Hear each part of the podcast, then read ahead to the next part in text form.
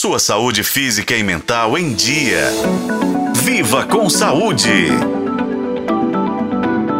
Vamos falar de um assunto um pouco negligenciado, mas que afeta milhões de brasileiros: as doenças raras.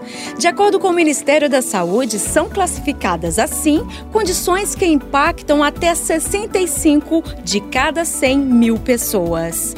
Atualmente, existem entre 6 e 8 mil doenças raras conhecidas, o que nos leva a refletir sobre quão diversas e complexas são essas enfermidades.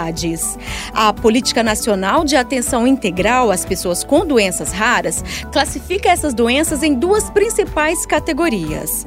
Temos as doenças de origem genética, que representam 80% dos casos, e também temos as doenças não genéticas, causadas por fatores ambientais, como infecções, inflamações, dentre outros. Apesar das adversidades, existem alguns centros, como a Casa dos Raros, em Porto Alegre, que oferece suporte e apoio para os pacientes, além de desenvolver pesquisas e treinar profissionais para um atendimento qualificado. Eu estive lá no mês passado e conversei com o médico presidente do Conselho Administrativo da Casa dos Raros, Roberto Giuliani.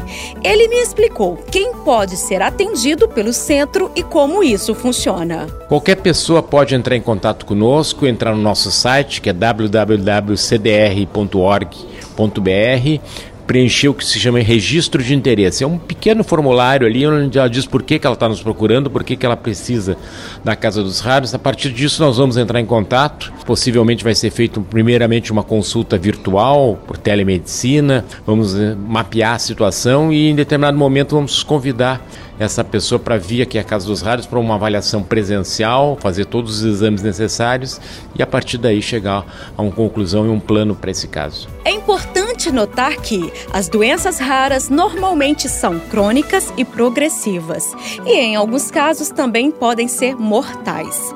Infelizmente, não há uma cura definitiva para essas condições, mas há medicamentos disponíveis para aliviar os sintomas e melhorar a qualidade de vida dos afetados. Entre os exemplos de doenças raras estão a esclerose múltipla, a doença de Huntington e a fibrose cística. E Todas elas trazem consigo desafios, não só para os pacientes, mas também para suas famílias. Eu sou Nubia Oliveira e este foi o podcast Viva com Saúde. Acompanhe pelos tocadores de podcast na FM O Tempo.